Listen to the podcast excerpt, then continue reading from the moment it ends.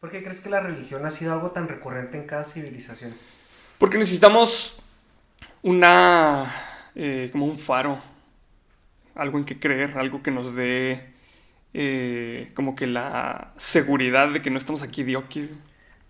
Porque es bien fatalista, güey, pensar que en una roca, güey, en la Vía Láctea, güey, en la constelación, este, en la, en la galaxia de Andrómeda, o en el superclúster de Virgo, güey.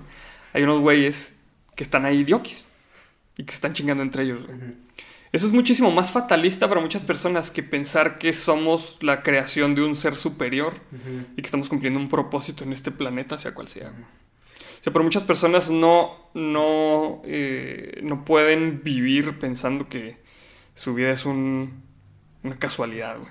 Bueno, ¿crees también que, bueno, yo eso lo veo mucho sobre todo en, las religiones modernas, donde se trata de llenar un propósito eh, como existencial, por así decirlo, a través de la religión. Pero, por ejemplo, yo pienso en, en las culturas, las primeras culturas que hubo. Sí. Donde, donde ya se, se tuvieron tiempo de sentarse para filosofar y probablemente descubrieron las drogas en el, en el punto, ¿no? Chingo de sapos chuparon. sí, o sea, y hongos y todo, o sea, imagínate. Que, por cierto, dicen que hay una teoría por ahí de, una persona que estudia todo eso, que comenta que parte del éxito del ser humano al momento de cazar un mamut es porque descubrieron las drogas. Entonces las drogas los, los envalentonaban más y aparte les hacían más como precisos los movimientos y todo eso, o sea, más sharp, por así decirlo. Entonces, que parte del éxito fueron las drogas. Eh, luego, luego, volvemos a esa parte. Pero, ¿no será también como que en un inicio la religión fue como una manera de, tratar de explicar el, fenómeno natural? En un inicio sí fue así, porque todas las, todas las religiones, si, te fijas, coinciden en que hay un Dios que es el sol, hay un Dios que es el trueno, hay un Dios que es muchas, muchos fenómenos de la naturaleza que antes no sabíamos explicar. Entonces para ellos tenía que tener algún sentido el por qué el sol eh, se moría en la noche y renacía en el día. Entonces era, era como que, o sea, esa cosmovisión era su manera de explicar la realidad en la que vivían y la explicaban de la mejor manera que podían con los instrumentos que tenían. Entonces la, la, eh, las religiones primigenias eran eso totalmente. O sea, tratar de darle sentido a las cosas que estaban pasando a su alrededor. Porque eso es lo que hace el ser humano, tratar de darle sentido a las cosas, Porque si no tienen sentido a las cosas, se desespera. O sea, no, no, no.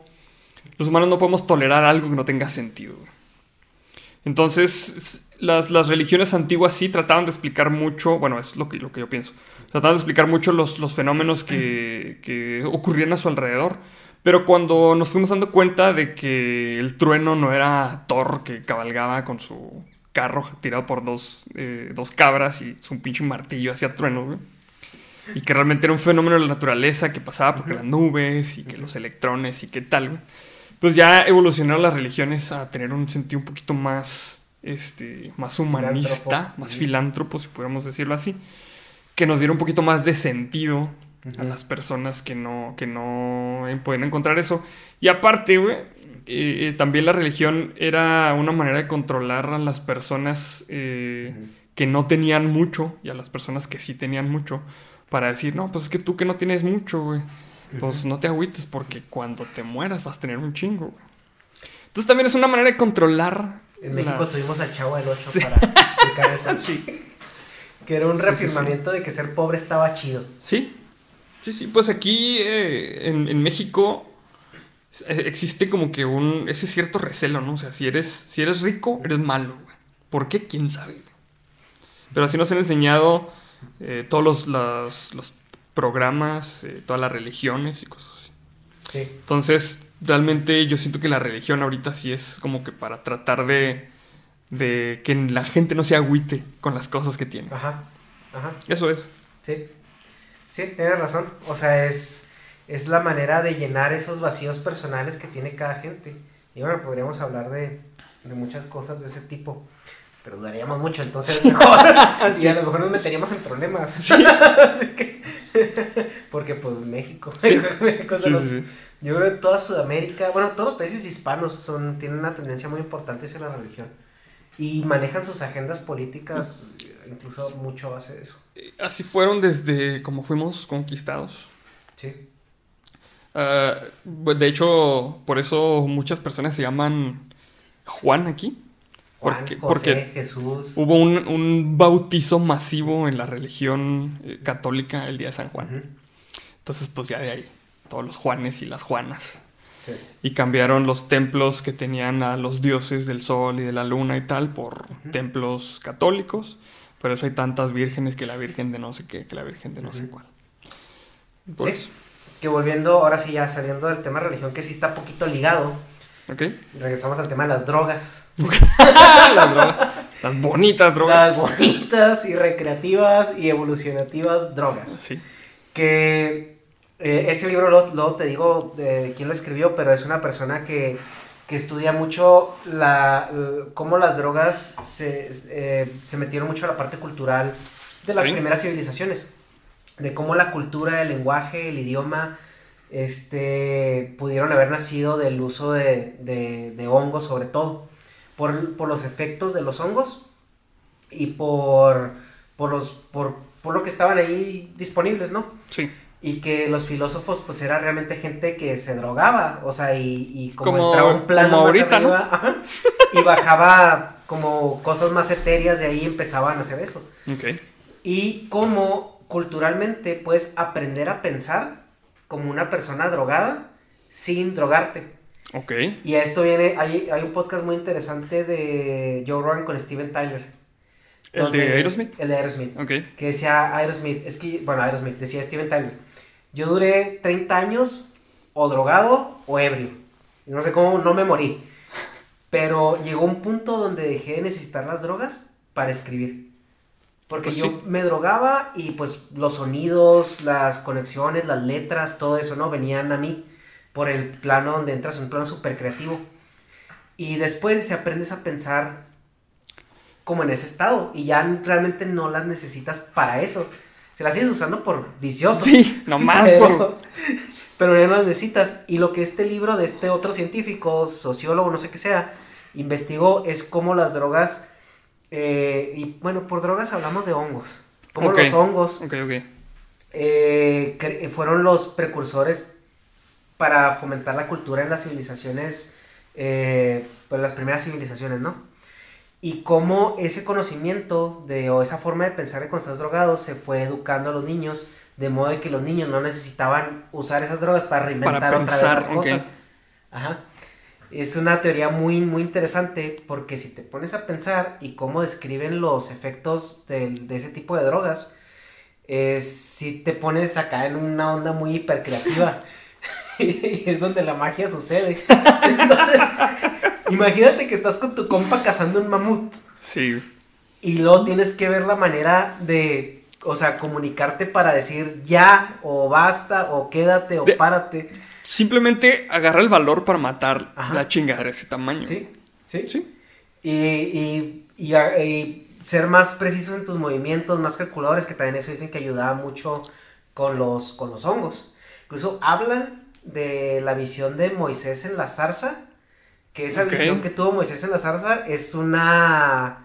Es, un, efecto secundario de una... O sea, es un efecto de estar drogado por hongos. o sea, ver así como cosas así en flamas. Entonces, como hay muchas cosas que se dan en que es que ese güey está drogado.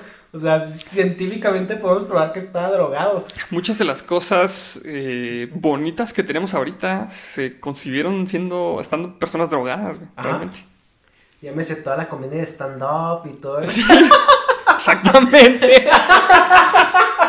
El podcast de Joe Rogan también. Pero, eh, bueno, hablando de drogas, la humanidad usaba drogas desde tiempos inmemoriales y eso también tiene que ver un poquito de lo que hablábamos acerca de modificar nuestros cuerpos. Porque ¿quién no se chinga una taza de café en la mañana porque no puede empezar su mañana sin una taza de café? Y el café no es más que una droga que está bien vista por la sociedad. No es más que otra cosa que eso. Entonces siempre hemos consumido sustancias para hacer ciertas cosas estimulantes. Que esa es la definición de una droga. Sí.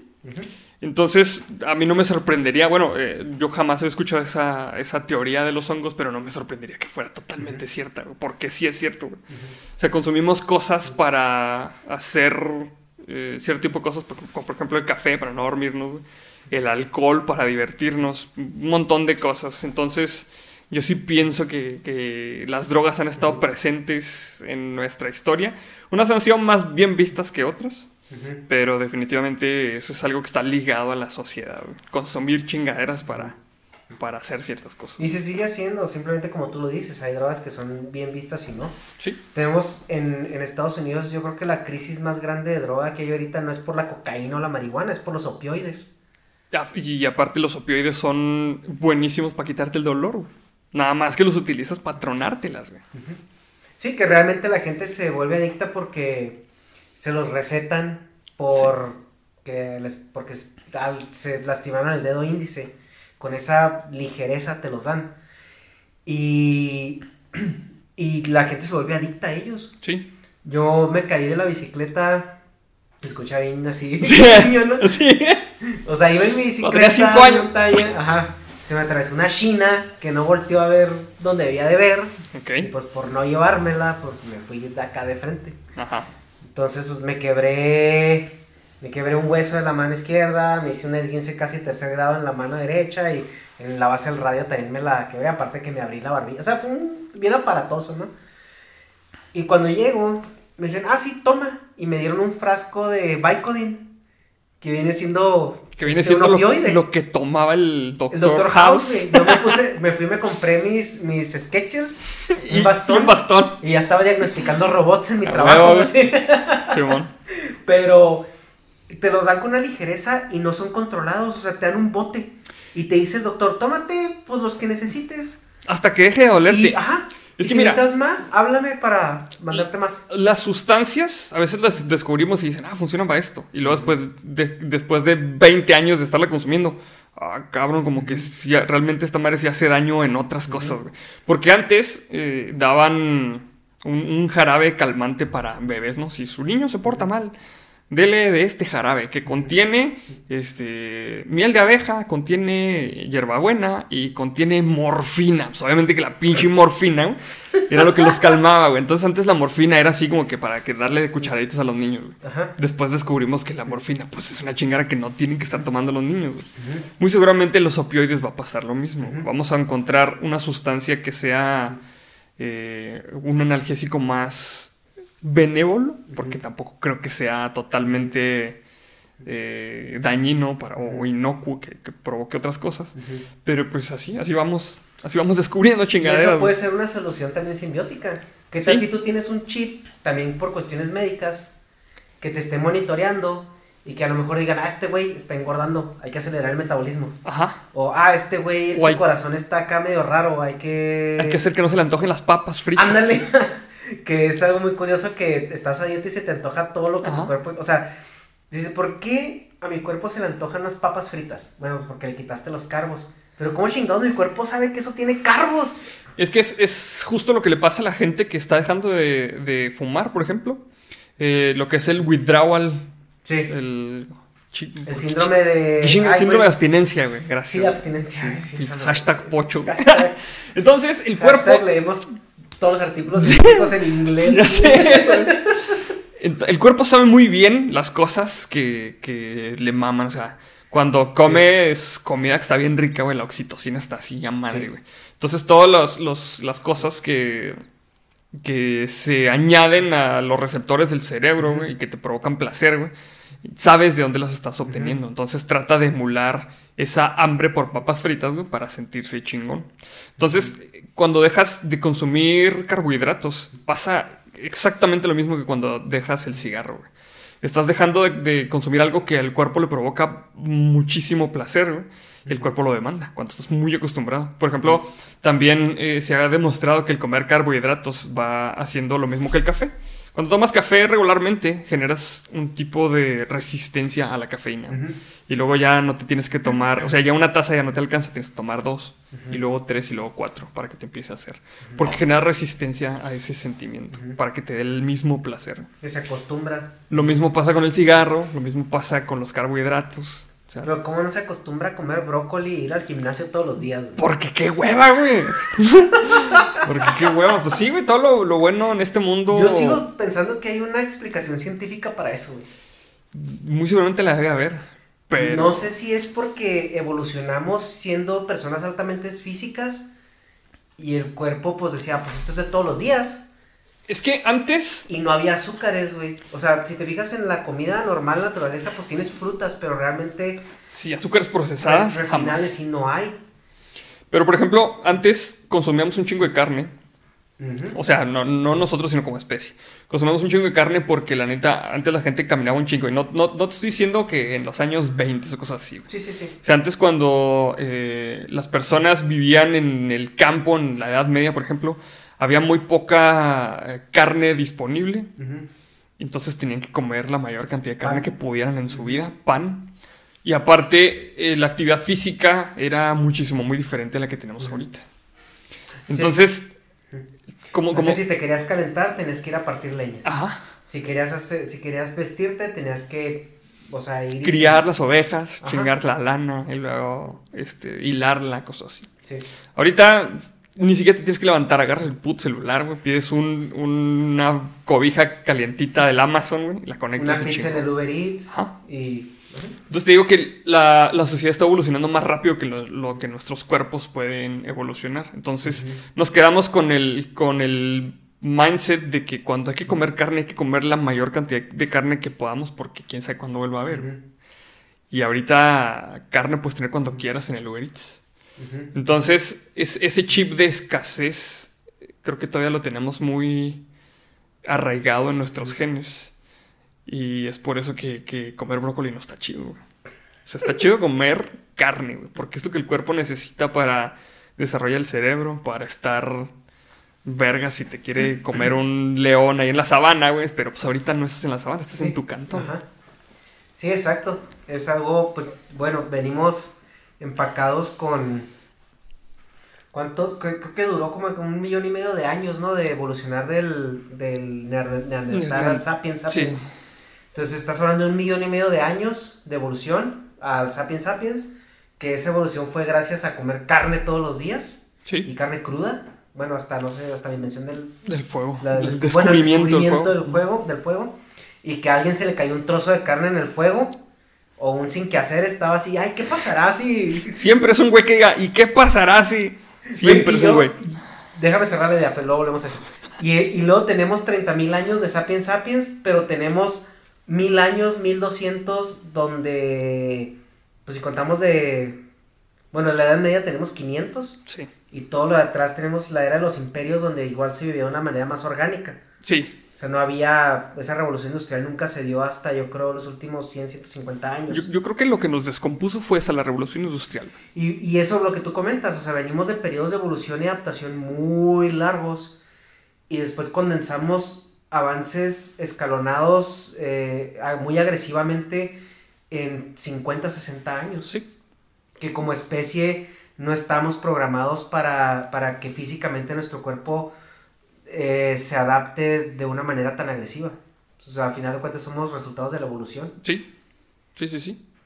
Pero todo esto con un chip en el cerebro que te controle tus impulsos, güey. Lo puedes, lo podrías controlar. Lo podrías. Entonces, ese podría ser el siguiente paso en la evolución del ser humano, güey. Ya no, no una evolución genética, eh, pues así estrictamente hablando, sino una evolución más combinada con, tecnología. Sí, y es que la tecnología realmente, como tú dices, nos está superando en lo que nosotros podemos hacer como el catch-up, que va a llegar un punto donde vamos a usar la misma tecnología para traernos como para modificarnos. Ajá.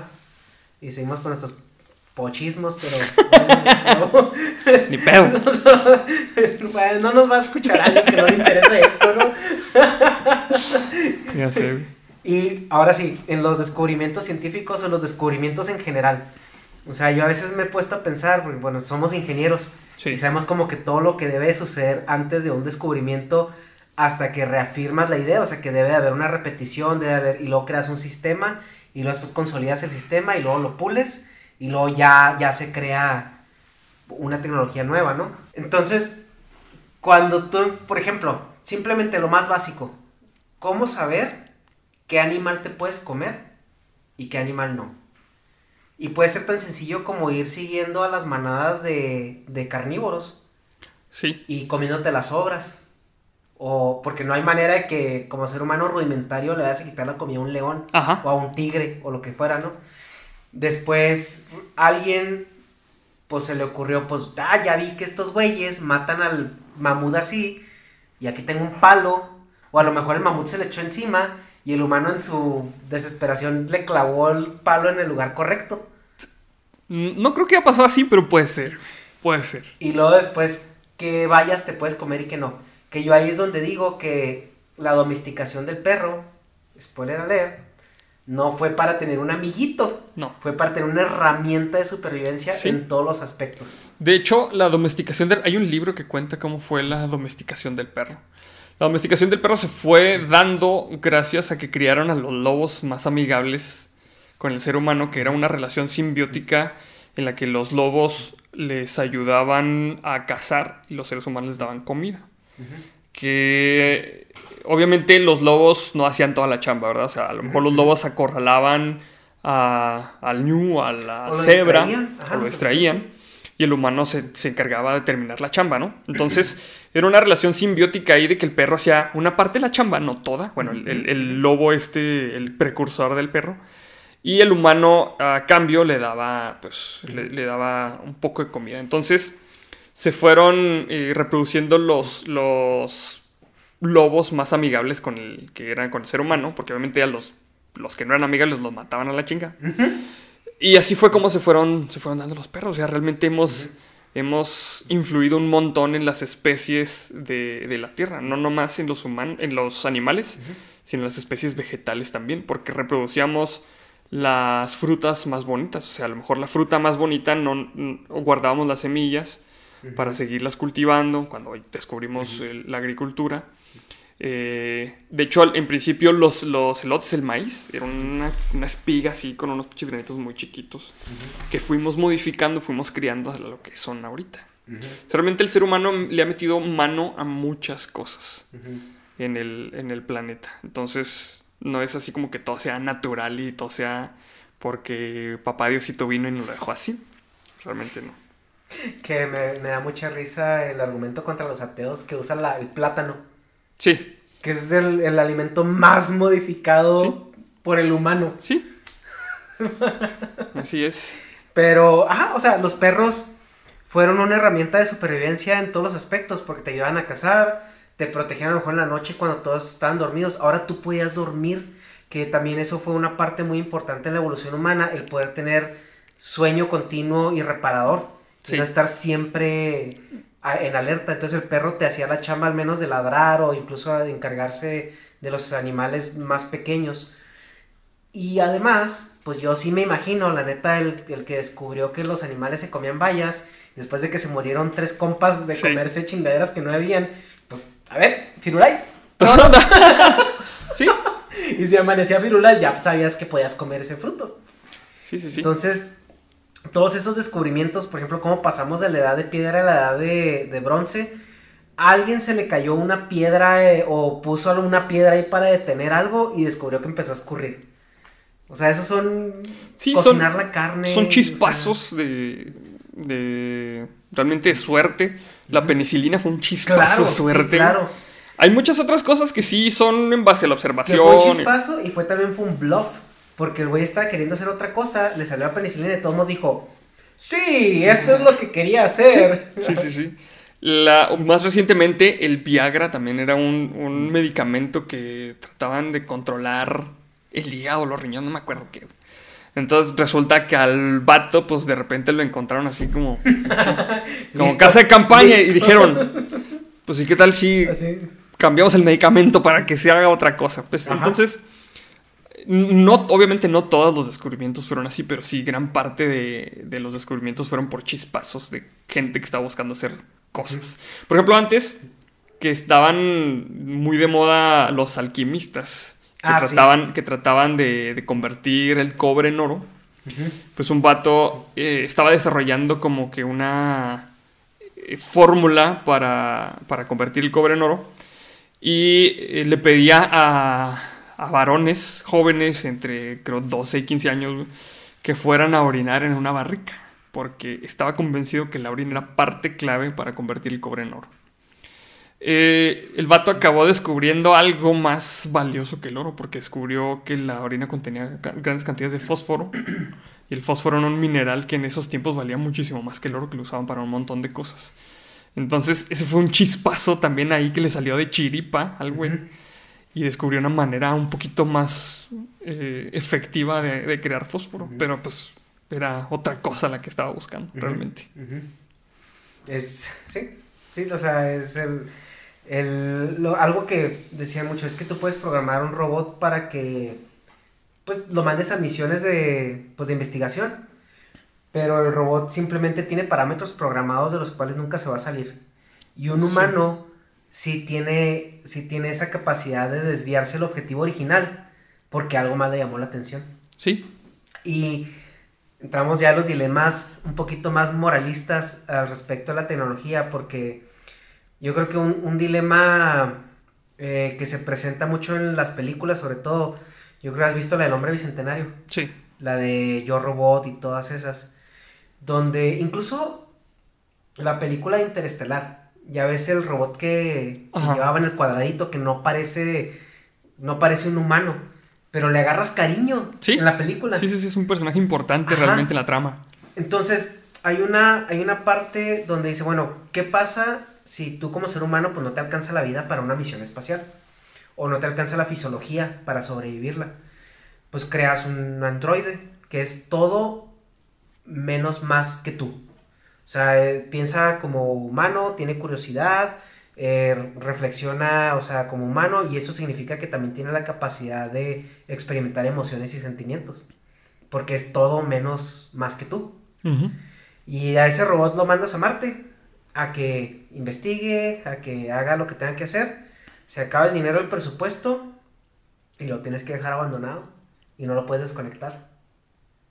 Sí. El, el dilema moral ahí es de que ahora el robotcito siente soledad, siente Ajá. ansiedad y pues tiene dos opciones, o seguirle o suicidarse. Pero qué tal si no se puede... No se puede suicidar porque está Programado. programado. programado, porque según las leyes de la robótica de Asimov, Ajá. un robot no puede atentar contra la seguridad de un humano ni del mismo. Ni del mismo, exacto. Entonces, y obviamente Sí. es un robot autosustentable porque pues tiene que generar energía por sí solo. Ajá. Entonces, entramos ya a un terreno donde yo creo que Black Mirror lo retrata de una manera muy cruda. ¿Viste el capítulo donde se programan una como una, una galletita, una como una Alexa, Sí, pero le metes tu conciencia? sí. Entonces las primeras semanas es entrenar a tu conciencia porque tu- la- lo que le estás metiendo piensa que eres tú en la vida real. Sí, sí, sí. Y la- el punto es torturarla hasta el Hasta punto donde doblarla. lo quiebres. Ajá. Ajá. Es. ¿Cómo ves tú esos dilemas que se van a presentar? Es, es parte de lo que comentamos ahorita porque hasta dónde defines que es una conciencia. ¿Cómo, cómo sabes si, si el robot es consciente de sí mismo? Y si es consciente de sí mismo, es ¿mandarías a un humano a hacer lo mismo que el robot? O sea, una misión suicida a Marte donde sabes que no va a volver. Entonces, todo ese tipo de cosas, eh, pues, eh, o sea, tenemos que empezarlas a pensar desde ahorita para que cuando llegue eh, la- el tiempo de hacerlo, pues ya vayamos, ya tengamos camino avanzado. Pero yo digo que los, los robots, si, si llegamos a desarrollar robots con ese tipo de conciencias, por así decirlo, nos van a sobrepasar a nosotros. O sea, nosotros vamos a ser la especie este, vamos a ser los perritos de los robots, de cuenta. Porque ellos no tendrían limitaciones. Porque no tendrían limitaciones. De tiempo. De... de... hecho, no sé si, si has leído un libro que se llama The Stories of Ibis, las historias de Ibis, no, que es de un autor japonés, no creo cómo se llama. Es un compilado de cuentos que, que, cuentan las historias de unas inteligencias artificiales. Eh, está bastante chido. La, las historias que más me gustaron a mí es la historia de Chion, una androide que era una enfermera en un, en un lugar donde cuidan ancianitos. Y la historia de Ibis como tal. Eso, eso, esas historias cuentan exactamente eso, el dilema moral de cuando las inteligencias artificiales dejan de ser solo eso y pasan a tener conciencia y pasan a tener personalidad propia. Sí, es, el dilema va evolucionando, porque si lo vemos, si eso lo, lo tallamos hacia lo de los perros, que los perros fueron creados como herramientas, y ahorita tú ves un perro y, o sea, sería inconcebible que alguien los usara para ese tipo de propósitos. Sí. Estamos hablando de que los robots en ese punto se convierten en, en casi un par. Sí, sí, en un par, realmente. De hecho, en, esa, en esa historia eh, hay como que un conflicto entre los robots y los humanos, porque de tan avanzados que se volvieron los robots, ya sobrepasaron a nuestra sociedad y tomaron el control del mundo. Y de eso se trata el libro. No les, no les cuento el spoiler, porque la neta sí está. O sea, el, giro de tuerca está. Es como máquina. Encabronado, Ex máquina, ¿no? algo así. O como la película de, de, The Final Cut de Rory Williams. Ajá, algo así. Donde acá. Leanlo, está muy chido, güey. O sea, la historia final, la de Ibis, donde se, donde se resuelve el nudo, güey, de, de la historia. Es así, no te lo esperas jamás, güey. Jamás y trata con, con, un este trata precisamente de esto. Despertó sin piernas en un hospital. El, pues también es lo que yo creo que en el momento en que una inteligencia artificial experimenta creatividad, ya no puedes, ahí va a ser el punto de quiebre, el punto de inflexión.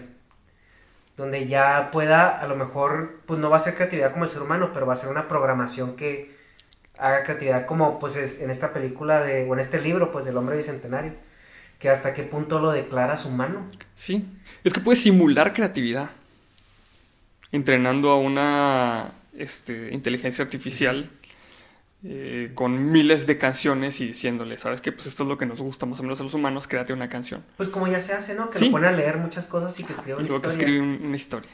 Ajá. Donde mata a toda la humanidad. Puedes, puedes, puedes emular la creatividad hasta cierto punto. Ajá. Pero es que está bien difícil definir creatividad. Eh, tiene que ver un poquito con lo del test de Turing. De que una inteligencia artificial se va a definir como realmente inteligente cuando tú puedas tener una conversación con ella eh, a través de una interfaz de una pantalla y no puedas distinguir si atrás de esa pantalla es una persona o es un programa. O como las contestadoras ya que, que hay ahora, ¿no? Que las ponen a prueba. Sí. Y a ver, de las 10 llamadas, ¿cuál era una... ¿Cuál era un robot? Un robot. Ajá. Y que incluso a veces las de personas normales las, las, las taguean como, robots. Viste la película de Ex Máquina, obviamente, ¿no? Sí, claro. También esa es otra, así, un mind blow.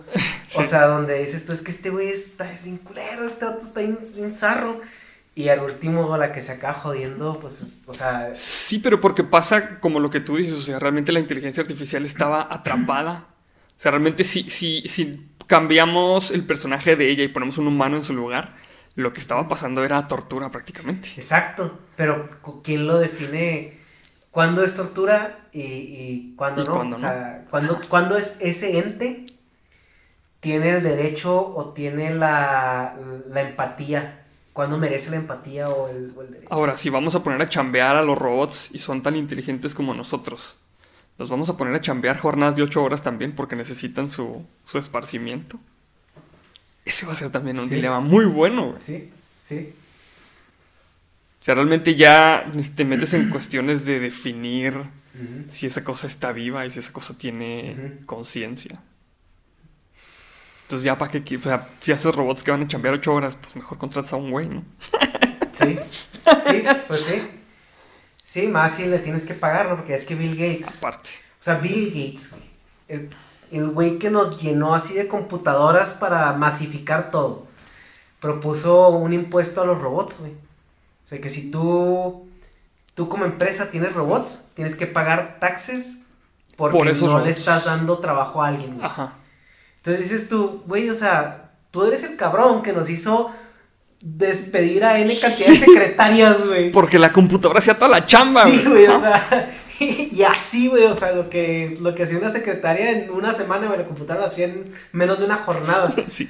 Y ahora este vato tiene, está proponiendo esas idioteces. Sí, pero es que también yo digo que, que ya Bill Gates, este, o sea, su visión la tenía muy centrada en la tecnología que le tocó a él. Y ahorita ya lo único que está pensando es comprar todas las vacunas de la polio del mundo, güey. Ya no está lo lo está pensando, güey, porque le está haciendo un parote a la humanidad, sí. sí. pero ya la, o sea, ya su, visión de avance tecnológico no le dio para más, como para decir que los robots son lo que, lo que viene. Sí, no, y aparte aunque sea lo que viniera, güey, o sea, los robots, yo he instalado, yo creo alrededor de 50 robots, lo que he estado eh, para procesos. Y lo único que hacen es generar más jale a la gente, güey. Y jale que la gente quiere hacer, güey. O sea, trabajé en una empresa donde hacíamos fundición. Estamos hablando que eso en los años 50, güey, una persona tenía que entrar casi casi a la cámara del molde, güey, y sacar con unas pinzas el, pues, lo que se está inyectando. Ajá. Al rojo. Arriesgándote a quemarte, en el mejor de los casos. O a que te tronara el, la galletita de la inyección, güey, te, así todo gacho. Y luego el calor, las quemadas, o que esa madre a veces cerraban, güey, otra vez. Contigo adentro. Teníamos, pues sí. Así, o sea, había unas máquinas así que le decían la máquina de la muerte, porque sé que cuando llegó a la planta todavía le quitaron cabellos de. Neta, tan así, güey.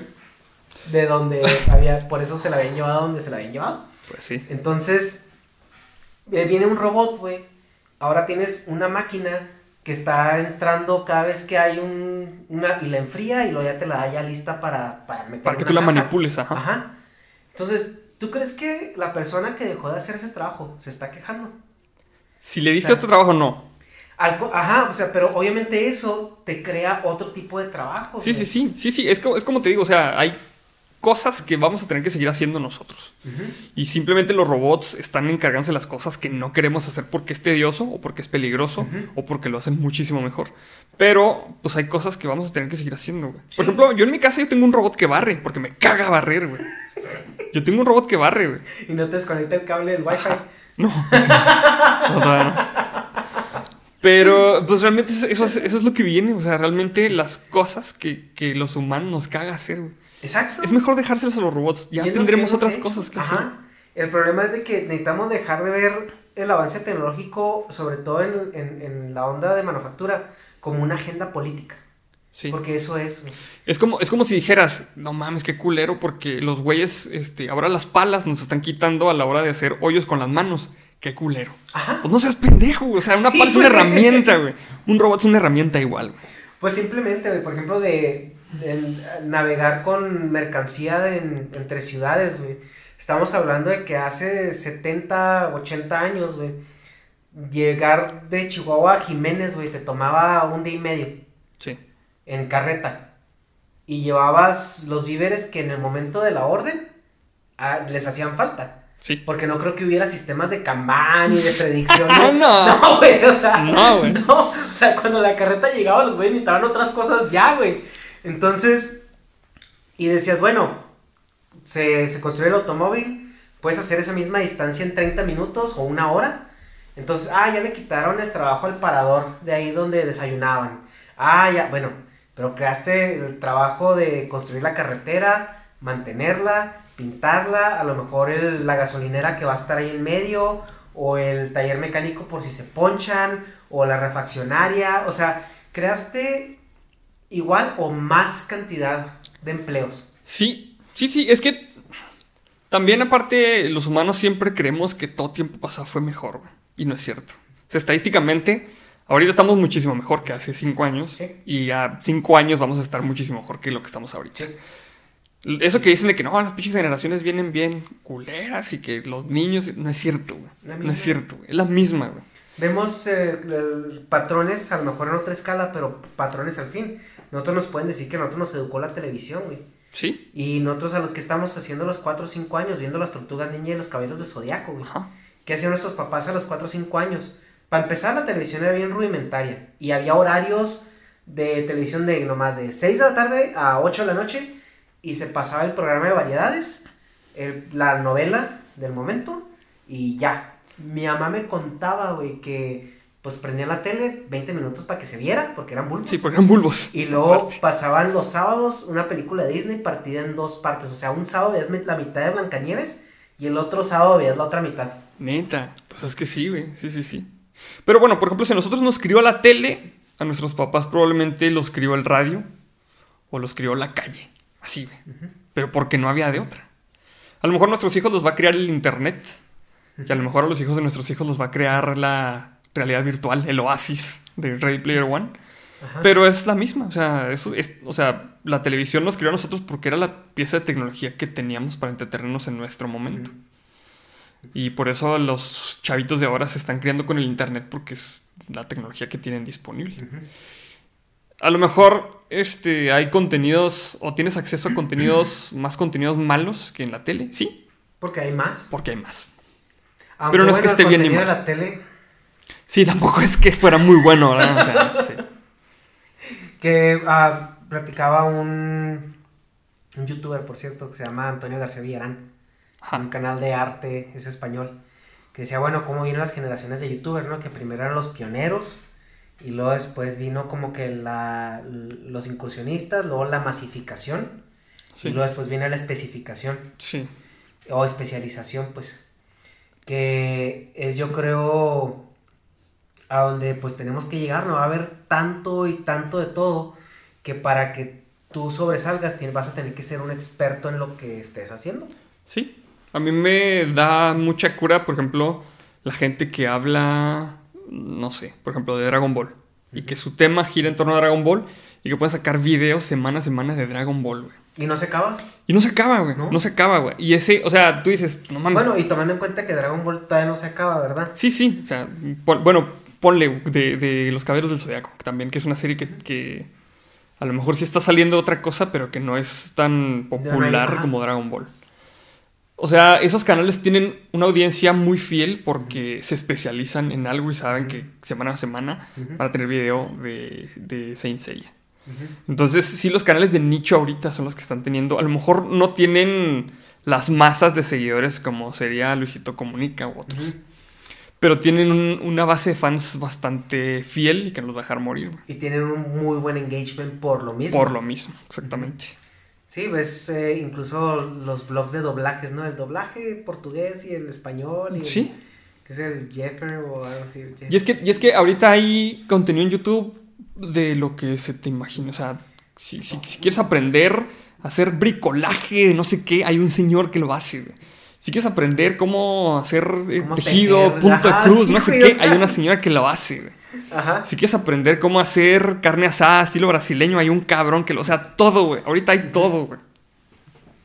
Entonces, yo creo que sí la especialización es lo que, lo que sigue. A lo mejor no vamos a ser tan famosos como güeyes que están ya muy posicionados. Pero pues ahí nuestra basecita de fans, ahí está. Pues es que ahorita hay nicho para todos, güey. Sí, Para todos. O sea, como lo mencionas.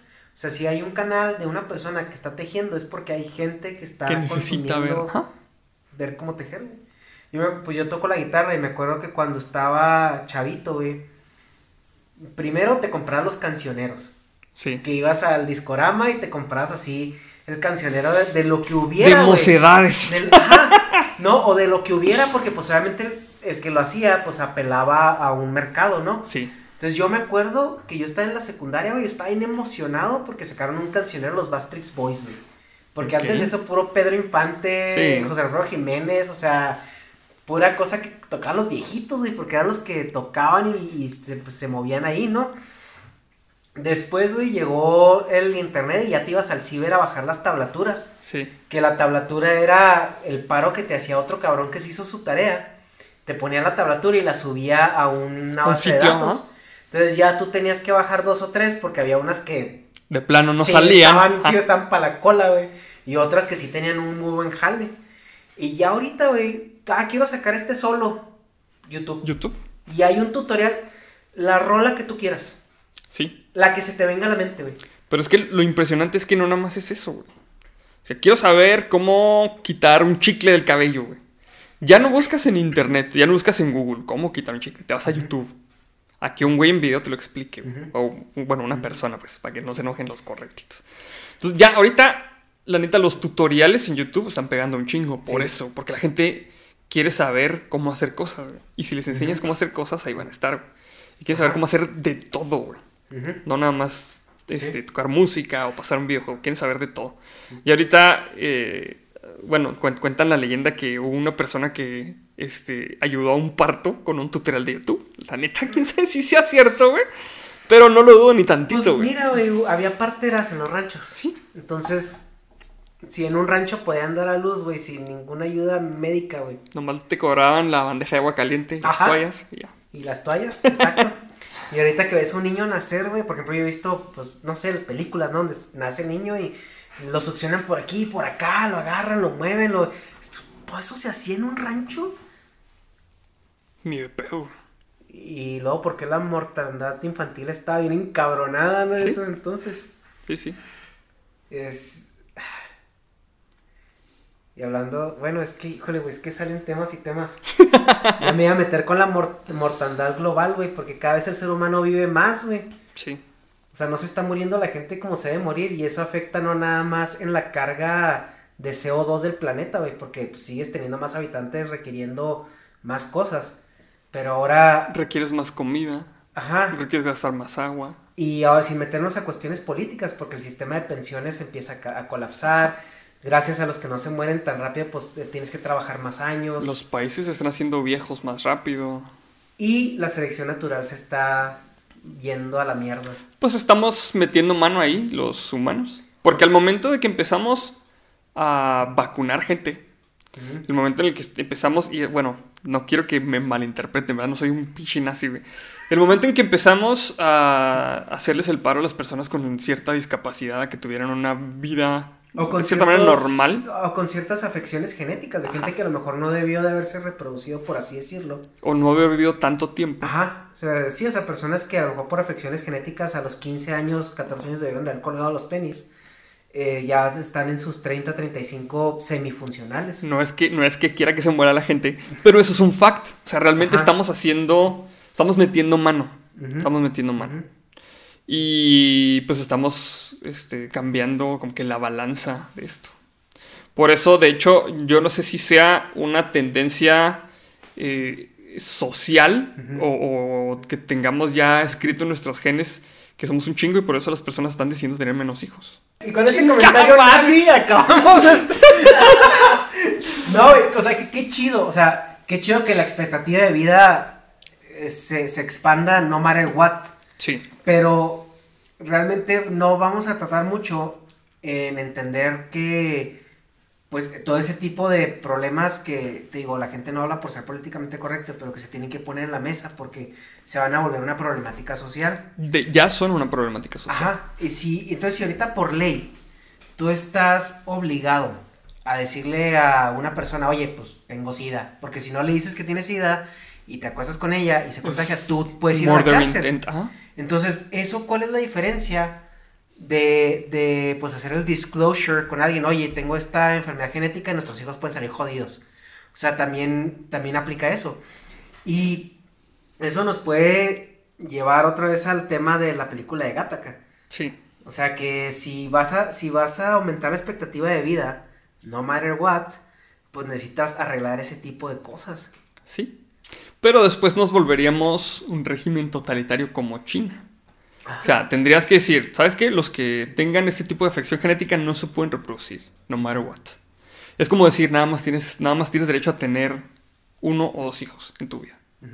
O sea, realmente sí es un problema porque eh, pues estamos afectando de cierta manera el balance que tenemos en el planeta. Y si, si obligas a la gente a hacer cosas que no están dispuestos, pues estás coartando la libertad de alguien. Sí. Es como una distopía de cierta manera. Ajá. Pero si no hacemos una cosa u otra, se afecta el balance de las cosas. que había estado, o sea, que la manera en la que se mantenía el balance es, que, pues obviamente los individuos más débiles se morían y las, personas con eh, discapacidades o con ciertas afecciones genéticas eran menos propensas a reproducirse y cosas así. Pero ahorita, por la sociedad en la que estamos viviendo, todos estos este tipo de barreras eh, que en la naturaleza se dan, como por ejemplo en los animales y cosas así, pues ahorita no los estamos, no los estamos teniendo. Entonces, si, si, si no llegamos a la, al punto en donde podamos editar genéticamente a todos los humanos para que nos aseguremos de que están este, completamente sanos, vamos a llegar a ese punto que tú dices en donde vas a tener que hacer el disclosure de que tienes tal o cual enfermedad genética. Y en el, en el contrato de matrimonio va a venir ahí este, una cláusula que digas. Oye, te estás yendo muy filosófico, matrimonio. Ah, bueno, o sea, Era por poner un ejemplo. Pero por ejemplo, eh, bueno, como te comentaba ahorita, las personas están decidiendo ya no tener hijos.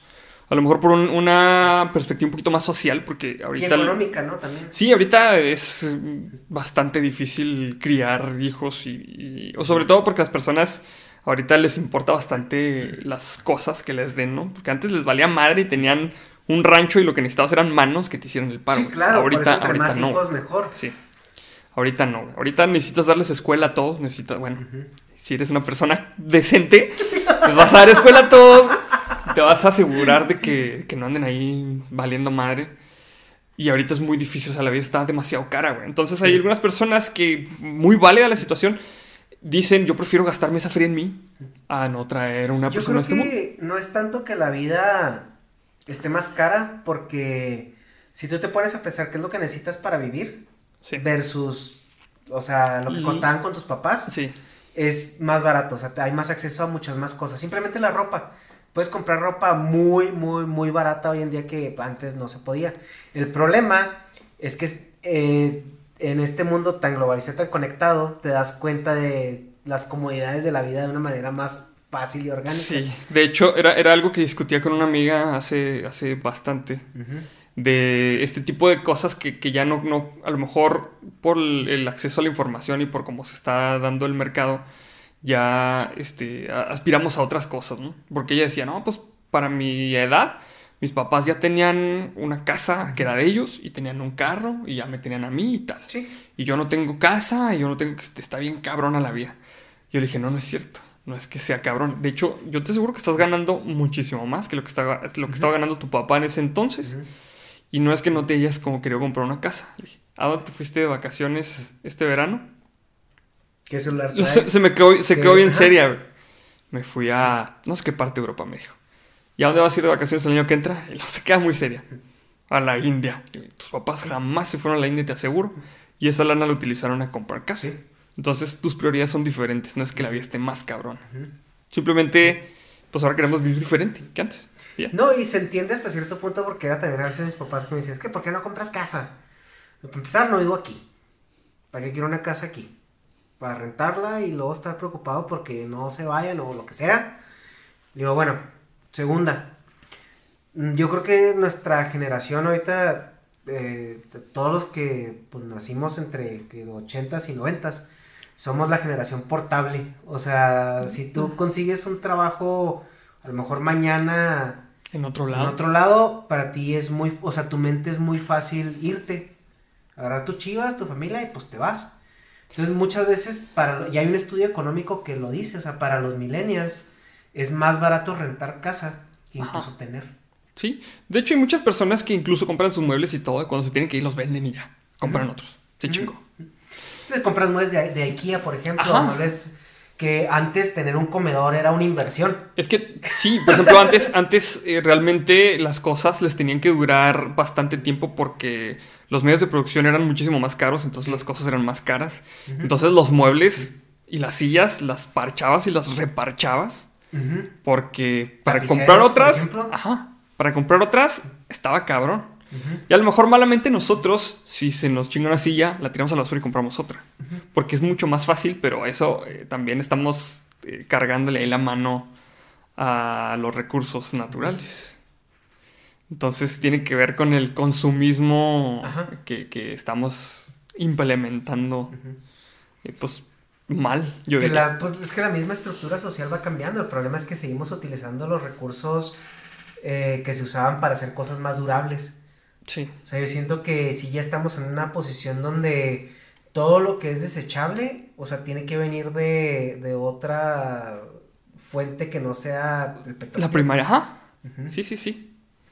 Sí, tiene que ser algo que, que, sea, eh, o sea, que se desintegre rápido. Ajá. Porque estamos consumiendo chingaderas en media hora que se van a tardar en, en desintegrarse 300 años. Sí, claro. eso es lo que está mal. Exacto. pues la moraleja, ¿cuál es, Estamos jodidos, güey. fíjate que siempre las pláticas así terminan en que estamos jodidos. No sé por qué, güey. Le preguntaba a una persona que, que, tuvimos también aquí en este espacio que él es estudió una maestría en la ONU en Holanda de Water Management. Ok. Y yo le preguntaba, bueno, güey, o sea, sí está todo bien zarro, pero, o sea, ¿cuál es la solución? O sea, ¿qué, qué, cuál es la solución? O sea, porque el que nosotros no dejemos corriendo el agua cuando nos lavemos los dientes no va a salvar las reservas de agua. Y él me dice, pues es que son, son varias, o sea, pero pues al final de cuentas, lo que comentabas, o sea, el desperdicio que a lo mejor el ser humano común y corriente genera directamente, por así decirlo, es, es el 1% de, de lo que, de todo lo que se, que, hacer. Entonces, la masificación de las líneas de producción en base a, a energías o recursos difícilmente renovables tiene que pues tiene que cambiar casi de una manera tan abrupta como está cambiando la tecnología. El problema ahora es el capitalismo con lobby. Es que, es que, de que tenemos la capacidad de cambiarlo, sí. Pues ¿Nos va a costar? Sí. ¿Crees ahora, que nos va a costar tanto? ¿O crees más bien que hay, hay gente realmente amachada? es que ese es el pedo. Sí nos va a costar. Nos va a costar un chingo porque estamos muy acostumbrados. Y lo que también al humano no le gusta para nada batallar. Entonces estamos tan acostumbrados a ir a pedir algo de comer y que nos los traigan en, nuestros muchos platitos desechables, eh, comprar la, soda, eh, agarrar todo y tirarlo a la basura para no lavar platos, porque pues no mames, qué hueva lavar platos. Entonces, todo ese, todo ese tipo de comodidades a las que estamos acostumbrados ahorita no es que sean comodidades para nosotros, sino que le pasamos la chamba a alguien más. O sea, la, la incomodidad es de alguien más. Ya sea el vato que hace los platos, o el güey que tira la basura, o el planeta, que es al que le estamos pasando la incomodidad ahorita. Entonces, tendríamos que renunciar a un chingo de comodidades y tendríamos que revertir nuestra manera de consumir a una manera un poquito más austera para que todo esto cambie.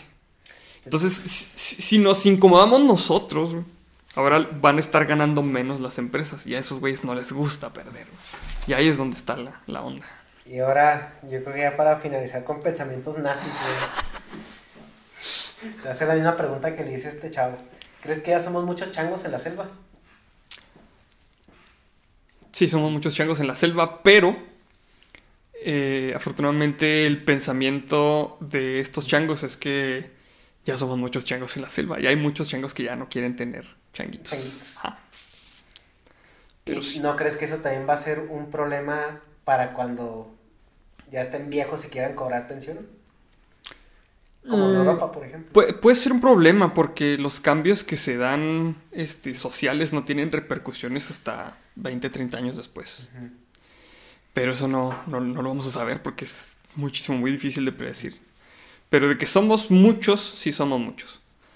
Eh, entonces, eh, yo siento que la sociedad sí está haciendo como que ese cambio, como que ser un poquito más responsables de cómo eh, de nuestra relación con el, con el medio ambiente. Yo espero que, pues que eso dé un cambio a esto que, estamos, que estamos viviendo. Como, como te decía, o sea, las personas, las personas más jóvenes ya se están haciendo un poquito más conscientes acerca de esto. Entonces espero que eso, eso dé un cambio y que, que no repercuta a cómo la sociedad funciona con respecto a las pensiones y eso. Eso va a tener que cambiar también. Las leyes van a tener que cambiar en cuestión, ah, en respuesta a cómo, cómo evoluciona este Siento que el, el modelo productivo tiene que cambiar al respecto y obviamente si tienes más viejos y tienes menos fuerza de trabajo eh, disponible, yo siento que no puedes forzar a una persona a trabajar hasta edades donde ya no es responsiva. Y si falta mano de obra, pues tienes que enfocarte en automatizar Exactamente. Tu, tu, tu producción. Tiene que cambiar la manera en la que producimos chingaderas y en la que consumimos chingaderas. Ajá. Y en la que trabajamos aparte también. Imagínate que, que lleguemos a un punto en el que no sé, güey, la economía se sostenga por sí misma con robots y las personas no tengan que trabajar. O sea, que, todo, o que todo el, trabajo que, hagan sea intelectual en lugar de físico. Exacto, sí. Que es la tendencia. O sea, que ha sido, si te fijas, muchas personas dicen, ah, es que los operadores, la gente no cualificada, que ahora son operadores. Bueno, esos operadores, siendo operadores, tienen más cualificaciones que una persona no cualificada hace 100 años. Sí. Entonces, no es tanto como que esos operadores, ese mismo perfil de, trabajador no va a existir dentro de 20 o 30 años. O sea, el ser humano conforme va avanzando, todo su, su paquete mental va avanzando dentro de una línea, ¿no? Siempre tenemos como que esta línea de avance y tenemos por los picos, ¿no? Que es la gente a lo mejor más preparado, más lo que fuera, ¿no?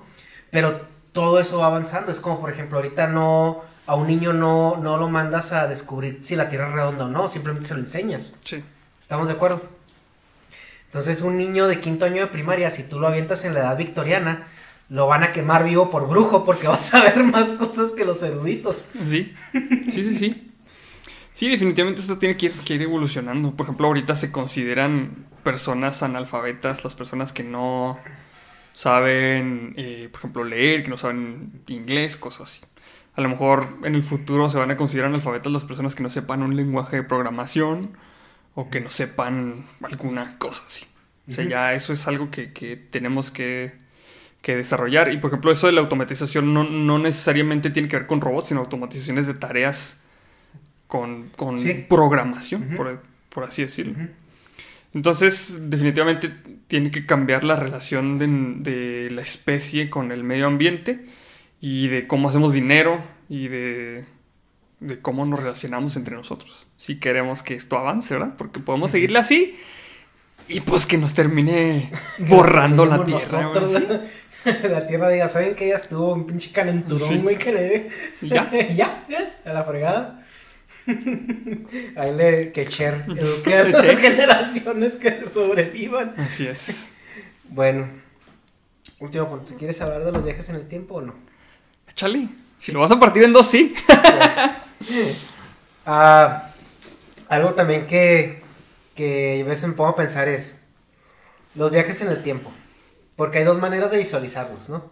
Y yo, cuando vi las películas de Volver al Futuro, a mí me hizo mucho sentido cómo manejaron pues las creación, la creación de líneas alternas, ¿no? O sea, simplemente no modificas tu línea original, simplemente si tú haces un cambio en el pasado, creas una línea alterna, que eso dimensionalmente tiene más sentido, ¿no? La retrocausalidad. Depende.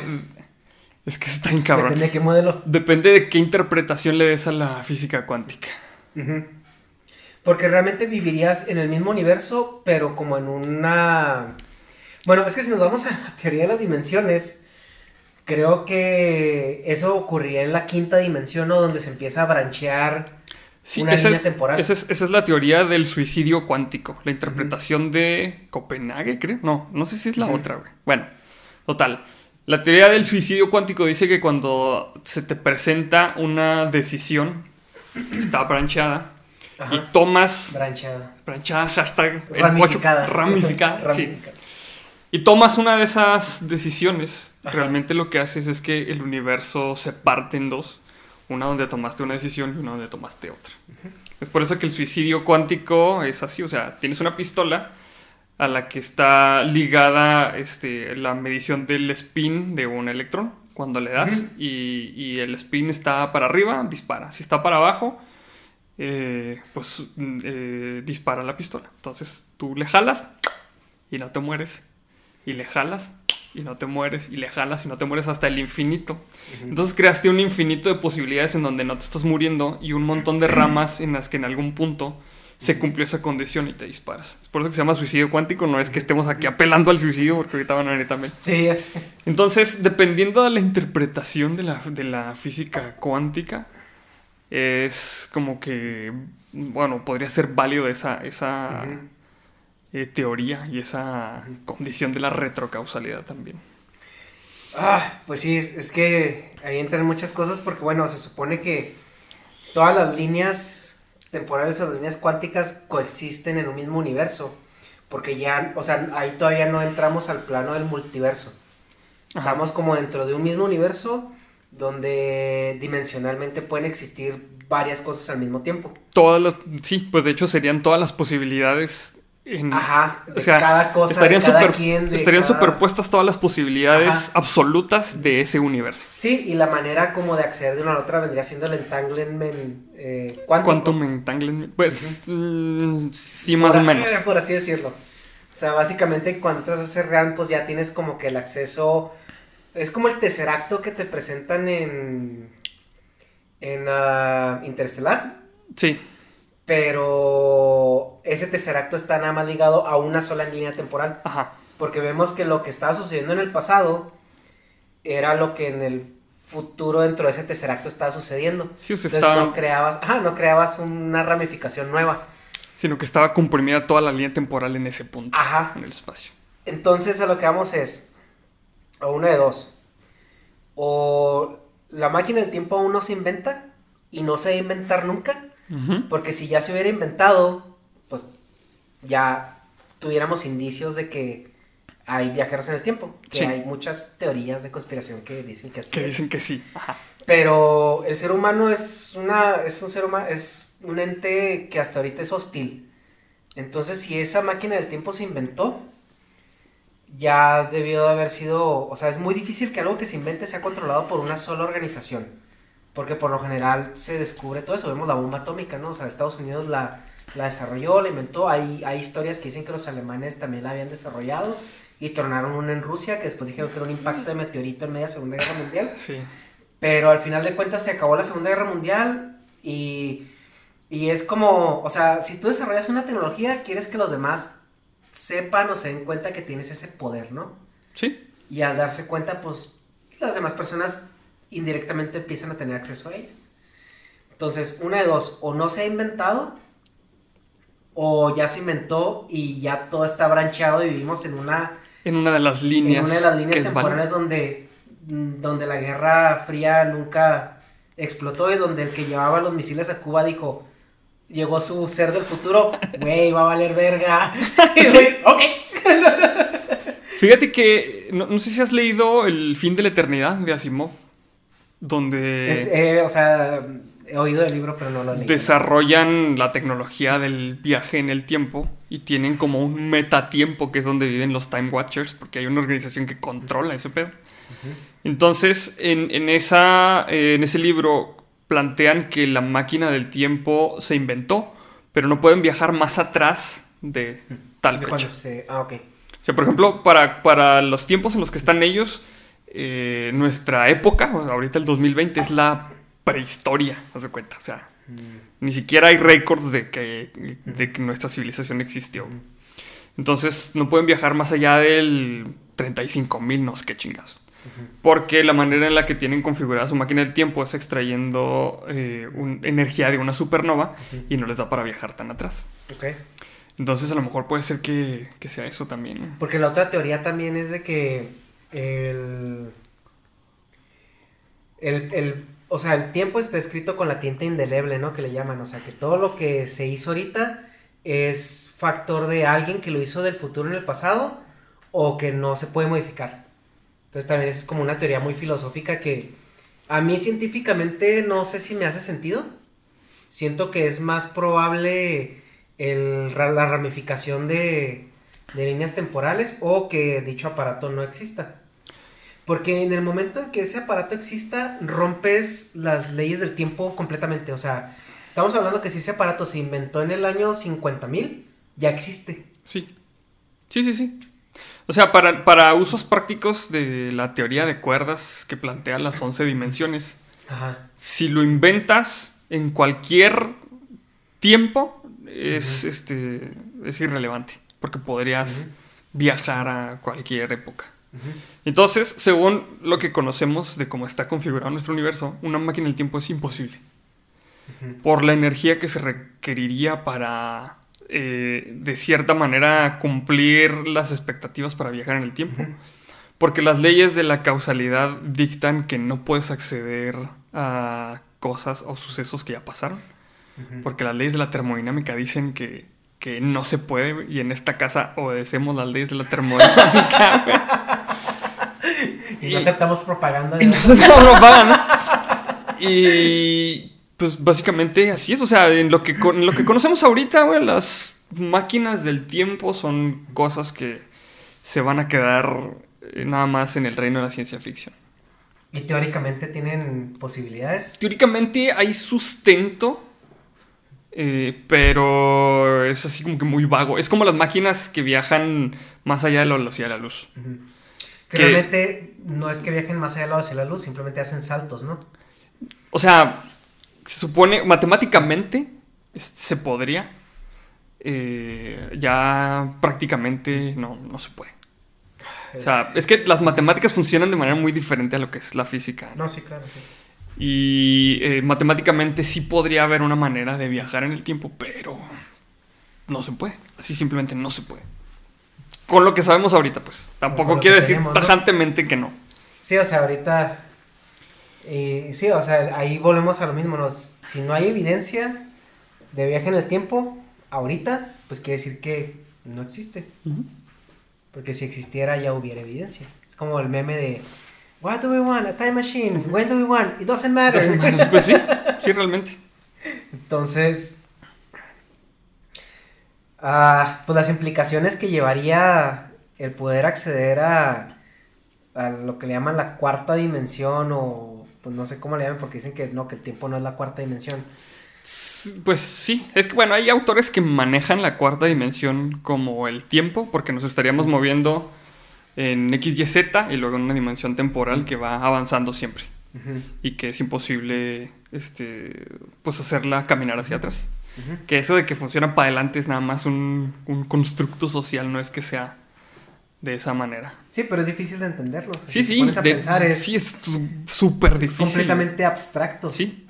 Y es, lo que, es donde ya se recurren los modelos matemáticos para poder predecir, o sea, todo ese tipo de movimientos. Sí, y es que aparte como funcionan las partículas, que en este caso son las que pudieran viajar en el tiempo, en la escala macroscópica, no, ni de pedos así. Sí, claro, porque la, es muy diferente el comportamiento del, de lo microscópico a lo macroscópico. se mueven de manera muy diferente.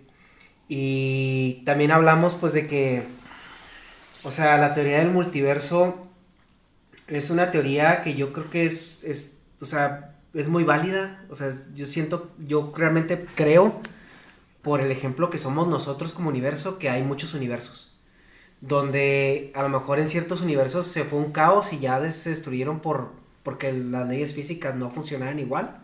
Y nosotros estamos en el universo en el Lucky One en uno de los Lucky Ones donde todavía está estable suficientemente estable que decía, dice Brian Cox a mí mi mayor miedo que le preguntan cuál es tu mayor miedo no sé referente a la cosmología no y pensando que a lo mejor iba a ser que ah, un meteorito nos partiera en dos o algo dice no que el, que el vacío del universo se, dejara de ser vacío. O sea, son, cosas tan difíciles de entender que decimos que o sea, tuvo que haber a lo mejor muchas repeticiones del mismo experimento para que hubiera uno que fuera sustentable.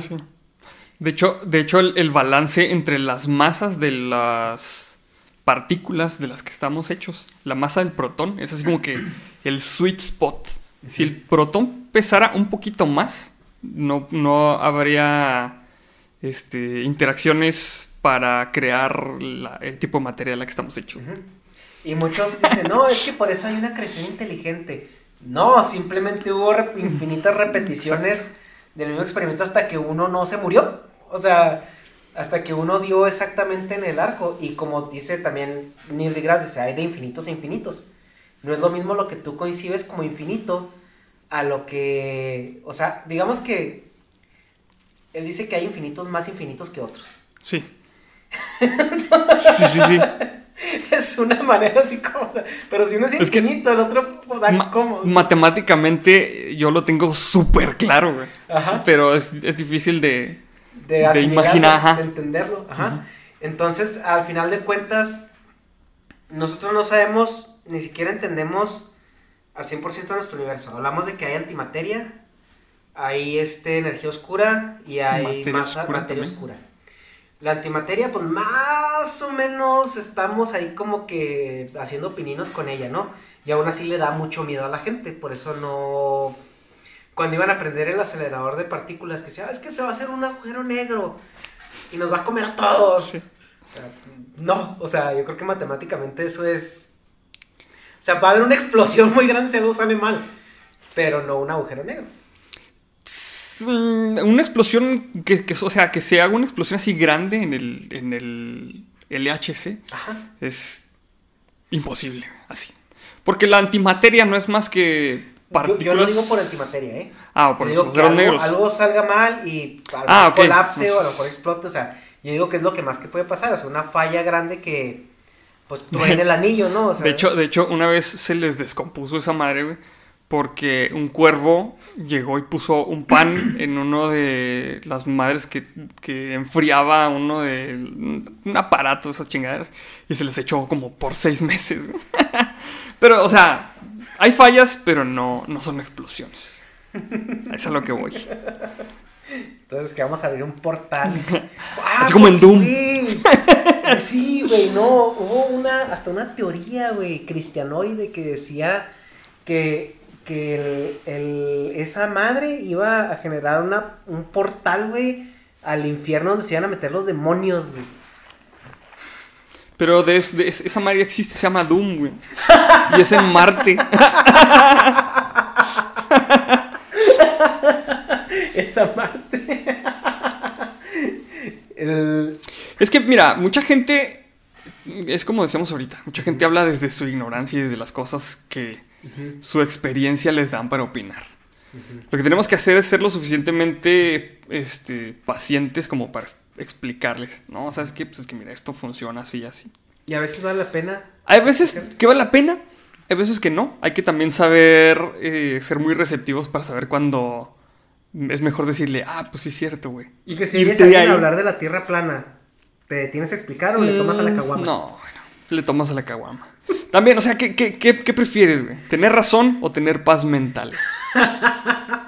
Yo prefiero tener más paz mental. un taquito de carne asada? En muchas, en muchas ocasiones yo prefiero tener paz mental que tener razón. Y hablabas de las partículas, eh, por ejemplo, que están teóricamente eh, bueno, teorizadas. Del, porque estamos de acuerdo que un fotón no puede viajar más rápido que... En el modelo estándar, sí. ajá. Pero tenemos los taquiones. Los taquiones es una partícula que les gusta mucho en las historias de la ciencia ficción. Que son... Bueno, hasta ahorita no hay indicios de que exista una cosa que se llama taquión. ¿Y están modeladas o no?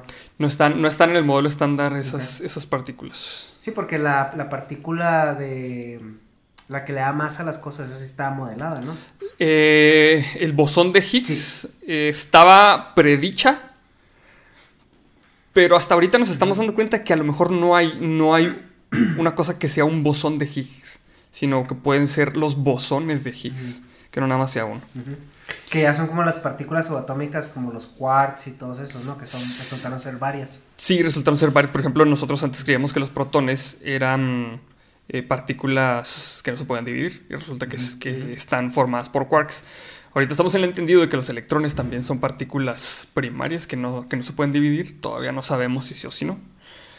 Antes no sabíamos eh, acerca de los gluones, que son los que propagan la fuerza electrodébil.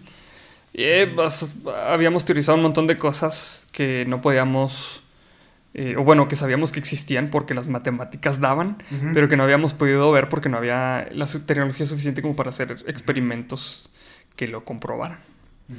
En este caso, los taquiones violan la ley de la. Eh, válgame la chingada. La ley de la. Ah, no, pues no me la sabía. bueno, o sea, de la. del. cómo pasan las cosas. Un, un, fotón, cuando viaja a la velocidad de la luz. Eh, y por cómo funciona este, la causalidad. Un fotón, para. O sea, si fueras un fotón y salieras eh, emitido desde el sol hasta que pegaras en la retina de una persona, güey. Para ti sería el mismo momento en el que sales del sol, en el que viajas los ocho minutos y en el que llegas a la retina de una persona. Pero a la vez el tiempo se detiene para el fotón. Sí, para el fotón el tiempo, o sea, no experimenta tiempo. Por cómo funcionan el, universo. O sea, pero los, los, fotones no existen en la cuarta dimensión. O sea, están estáticos en un solo momento. Entonces los, los taquiones tendrían que ir en reversa en el tiempo. Y aquí obedecemos las leyes de la termodinámica. Está prohibido propaganda de el que es como se modela el por qué no podemos viajar más rápido que la velocidad de la luz. Porque requeriría una energía. O sea, las, las partículas con masa no pueden viajar a la velocidad de la luz. porque, estamos hablando que mientras más cercano estés a la velocidad de la luz, más... Requieres mayor cantidad de energía para mantenerla acelerada. Y al final de cuentas, solo la energía puede, puede viajar a velocidad de luz. Por eso, dicen que los fotones no tienen más. Que es algo muy curioso porque es una... Uh, ¿Cómo se dice? Es como una negativa o una... A un dilema porque para el fotón, pues el tiempo se detiene, pero a la vez no existe. Porque es instantáneo. Entonces hay fotones que viajan millones de años luz. Y para el fotón es un instante. Y es la eternidad. Hasta que choca con, con lente de un telescopio o lo que sea. Si nosotros, si nosotros viajáramos este, a la velocidad de la luz, el tiempo se detendría. O sea, al momento en el que llegáramos a la velocidad de la luz, no podríamos detenernos hasta que chocáramos con algo. Porque al momento de que tú, quisieras prensar el botón, en ese momento el tiempo se detendría para ti. Y se detiene porque tú sigues siendo materia. Si te convences de energía, podrías. Mm, bueno, pues aunque fueras energía. Ajá. Bueno, es que ya eso ya entra es pura filosofía. Sí, eso ya es, lo que le llaman la filosofía Launcher. Si no va a estar pensando acá fumando una pipa. Sí. el que los, por ejemplo, los viajes en el tiempo, ¿quién crees que los, bueno, los viajes galácticos, ya poniéndonos más este geeks y nerds, ¿quién crees que los maneja mejor? ¿Star Wars o Star Trek? Star Trek los maneja mejor. Sí. Porque tienen los motores Desli espaciales. Porque en Star Wars los viajes, este, los viajes interestelares son viajes a la velocidad de la luz. Y para las distancias que se supone que manejan en las galaxias. Pues hacen saltos, ¿no? O sea, yo te he entendido. Sí, pero bueno, son saltos, pero a lo que yo he visto, son saltos donde se mueven encabronadísimamente. Caso contrario de las naves de Star Trek que crean como que su propia burbuja en el espacio-tiempo y luego se deslizan, o sea, no se mueven, no se mueven dentro del, del espacio, sino que esa burbuja eh, de alguna manera este, se mueve dentro del espacio-tiempo. Haz de cuenta como si fuera una ola, ¿no? Acortan el espacio-tiempo, eh, no sé, por, no sé cómo funciona este motor por medio de una este, onda gravitacional encabronada que comprime el espacio-tiempo este, delante de ellos y lo, lo, ensancha atrás para que sea como una tabla de surf en el espacio. Y este, este, esta capsulita de espacio-tiempo se mueva con la nave adentro y eso le eso podría eh, hacer que se moviera muchísimo más rápido que la velocidad de la luz porque no estaría violando ninguna ley. Y esto lo descubrió, bueno, este, motor lo teorizó Miguel Alcubierre, un físico mexicano, que lo super mamo, un saludo donde crea que esté. Y ese, ese tipo de motores eh, son los que maneja Star Trek. Entonces por eso tiene mejor fundamento por así decirlo. Un fundamento un poquito más aterrizado, que también es una mamá. Ajá, ajá. Pero sí, me gusta cuando, cuando este, las pendejadas están como un poquito sustentadas. Sí, porque estás de acuerdo que moverte en el espacio, o sea, requiere, pues tomando en cuenta que el espacio es un vacío, para alcanzar aceleración y velocidad, pues necesitas una cantidad increíble de energía. Sí. Y la única manera de generar esa energía es o interactuando con el con lo que te rodea o usar, haciendo uso de la gravedad, que es lo que teorizó Einstein en un momento y se confirmó hace poco, ¿no? Con la, las ondas. Las ondas gravitacionales. Entonces tiene que llegar a ese punto donde puedas doblar la gravedad o generar tu propio campo gravitacional. Sí. O hacer este, estos eh, mentados este, agujeros de gusano, los. Ajá. Los Einstein-Rosen Bridges. Sí. ¿Qué crees que sean los agujeros negros? Ah, ya sabemos que son singularidades de acuerdo al modelo de Stephen Hawking. Sí. Pero, o sea, ¿crees que realmente sean dragones así que van a la nada o realmente son puertas interespaciales? Ah, güey, está muy cabrón saber. Es que, mira. ahorita ya estamos hablando, ya estamos aquí fumando, o sea. Ok, no, ok. No, no, no, no hay que contestar no, porque Ahorita, sí, ahorita vamos a, te voy a preguntar para ti qué crees que es la energía oscura y la materia oscura. ok. Un agujero negro, eh, a lo mejor pudiera ser una puerta hacia otro universo. Bueno, eso, esto según lo que las fumadas que yo he visto y que me gustaría que fueran según las historias de ciencia ficción. Porque acompañados del agujero negro tendría que haber un agujero blanco del otro lado, que fuera el yin y el yang, ¿no? O sea, que el agujero negro como que traga materia, el agujero blanco lo escupe eh, dentro de otro universo. Y eh, esto sería como que la manera de viajar entre, entre universos. Esto según muchísimas historias de ciencia ficción, no es que, no es que sea cierto ni nada. Pero ¿estás de acuerdo que si en nuestro universo existen agujeros negros, también debería haber evidencia de agujeros blancos? Sí, pero a lo mejor no los hemos visto todavía. O a lo mejor los confundimos con estrellas. A lo mejor, puede ser. Chan, chan, chan. Porque, por ejemplo, los, pulsares, que son agujeros negros supermasivos, eh, no sé si has visto que son. que tienen un disco de acreción de, materia de gas. Sí. Que donde están girando y luego. Pero son agujeros negros rotando, rotando a velocidades. Ajá. Y eso sí se ven. Tienen, tienen, tienen un disco de acreción de mucha materia. Que aparte, cuando. Es, o sea, es como un, este, como un tornado. Cuando gira lo suficiente, como que tienen la inercia suficiente como para no caer dentro del agujero negro. Y luego salen despedidos con en un jet de energía así. Entonces se ve muy bonito. Que es el agujero con el disco de acreción y luego un jet de energía así para ver. A lo mejor y esos son. Y no sabemos, güey. ¿Quién sabe? Probablemente. estamos hablando que si ni la luz este, es capaz de salir.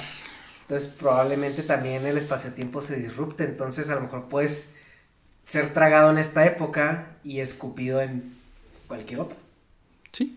Podría ser que, que todas las dimensiones se compacten en ese agujero negro. Porque tal como puertas a otros universos, probablemente no, porque, bueno, yo sé que hay teorías de las cuerdas que dice que tenemos un entanglement con, con el multiverso y la fregada. Pero pues es que también, si somos un vacío y somos un universo que es como sustentable porque obedece las leyes de la termodinámica. un sistema cerrado. Ajá, somos un sistema cerrado por, o sea, en teoría. Pero sí pueden ser puertas dentro del mismo universo. O sea, así como a lo mejor en el mar encuentras una, una caverna o una una fosa. La, bronca es de que, de que con un, eh, un, agujero negro que viajes en el tiempo también se violaría la ley de la termodinámica porque estarías quitando materia de un lado y poniendo de otro. Entonces ya no se mantendría la misma materia en el mismo espacio de tiempo. ¿Y cómo sabemos que los agujeros negros no son simétricos? Es que ese es el fe. la misma cantidad de agujeros negros que agujeros blancos. Ah, pues sí, también. es cierto. Saca los hongos de una vez. que eso nos lleva a la otra parte, que es la materia oscura y la energía oscura. Que la energía oscura se define como la fuerza que está haciendo que el universo se siga expandiendo. Ajá. Y la materia oscura es como toda la fuerza de gravedad que no entendemos, pero que está ahí. Sí. Y que la podemos medir, por así decirlo. Pero en el caso de la energía no sabemos de dónde viene algunos teorizan que es este energía residual del Big Bang y otros eh, teorizan pues que es como mm, entanglement con multiverso, lo que sea, y lo mismo con, con, la, con la materia oscura, que una de dos, o es materia que existe, pero que no interactúa con la luz. Ajá. O que es como una interacción espectral con, con materia que está en otro plano. Es que, bueno, como humanos nosotros somos muy visuales, ¿no? Y a las pruebas nos remitimos.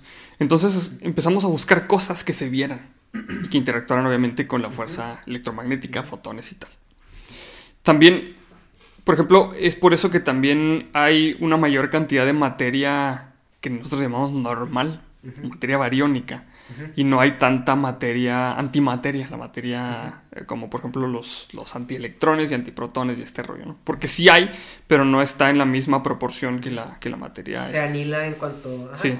Si, hubiera la misma cantidad, pues no existiríamos ninguno porque se estarían aniquilando constantemente. que matemáticamente es lo que eh, se explica en el modelo del Big Bang, que lo que a nosotros nos ayudó a que hubiera materia es que en algún punto el balance se, se, rompió. Se inclinó más bien hacia un Porque en el momento de que hay fusiones y fisiones se crea la misma cantidad de antimateria que de materia.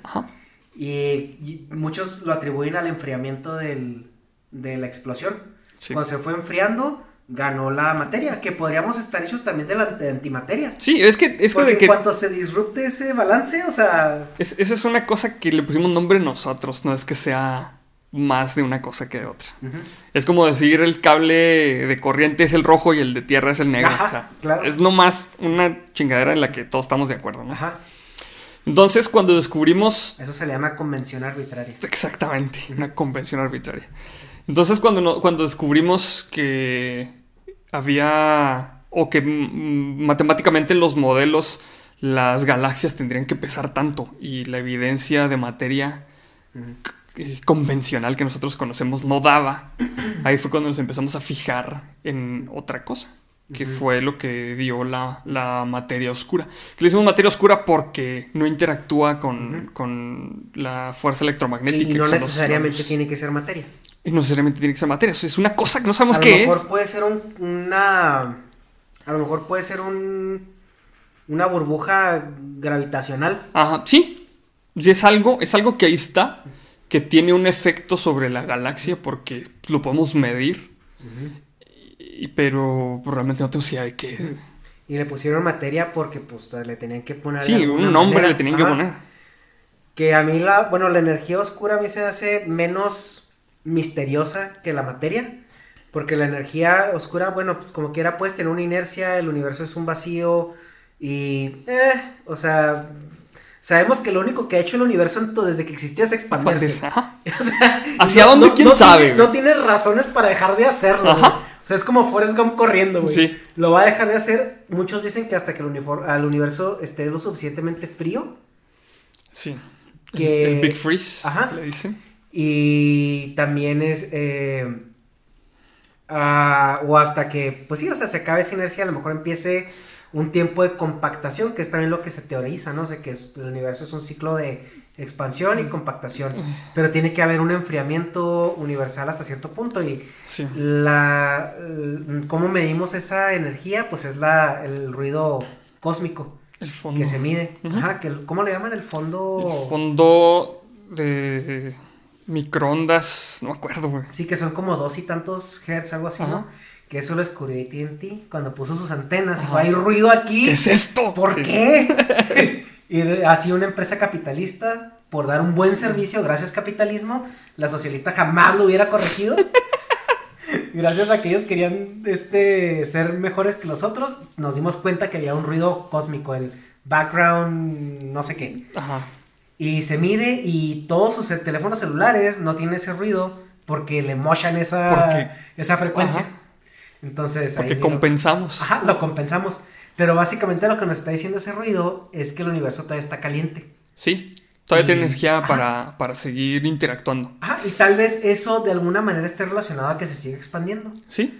Y, pero la materia oscura, ese sí es. Hay otro fenómeno que dicen que es otro final posible del universo, que es el Big Rip, que es cuando el universo se expanda lo suficiente que haya tanto espacio entre las mismas partículas que ya no alcancen a interaccionar entre ah, sí. Y que ahí valga marito. Que es lo que dice, no recuerdo si Neil deGrasse o Brian Cox, que dentro de unos miles de años eh, no vamos a poder ver, por ejemplo, las galaxias o el cielo como lo vemos ahorita. Porque van a estar tan eh, lejos, que ya no va a alcanzar a rebotar la luz. Sí, y va a ser un fondo negro nada más. Ajá. Que eso va a estar muy canijo si no tienen la tecnología porque no van a poder sembrar cositas. que no van a saber medir para dónde. Sí. Pero ah, ahorita hay un punto ahí muy, muy bueno en esa parte.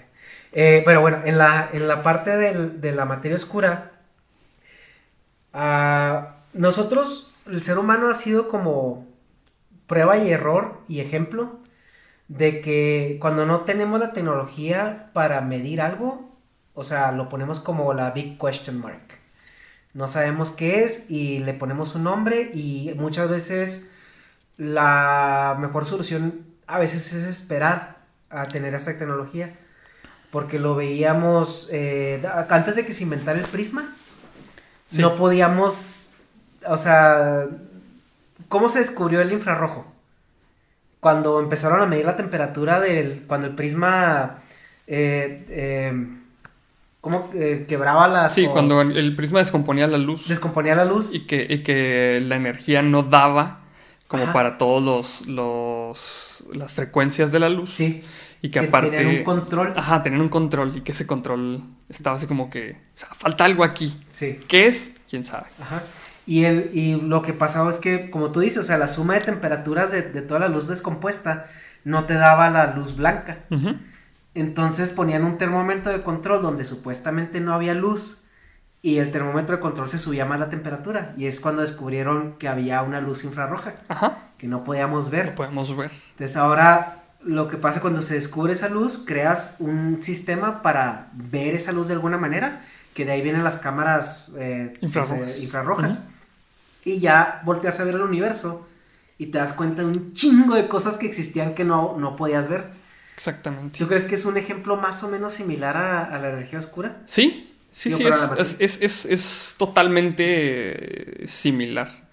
Eh, es, igual que, por ejemplo, las ondas gravitacionales tampoco sabíamos cómo detectarlas hasta que ideamos un experimento del LIGO, que es una L grandota, está bien chido. Neta, ese experimento está mis respetos, porque la fracción que tenían de error era mínima para detectar las, las ondas gravitacionales. Estamos frente a un, un evento que vamos a detectar cuando la tecnología sea lo suficientemente avanzada y que diseñemos un experimento muy chingón para detectarla. Y, que ocurra el cataclismo universal eh, adecuado. Sí. Porque estás de acuerdo que fue la explosión de una supernova, ¿no? O sea, fue una explosión de como dos estrellas. Sí. O, una colisión de dos agujeros negros. Una colisión de dos estrellas de neutrones. Ok. Que la estrella de neutrones es la estrella que carga más energía. Es la, estrella, es una estrella que está compactísima. Es una es casi un agujero negro, no, no se compactó tanto como para vencer su radio de Schwarzschild.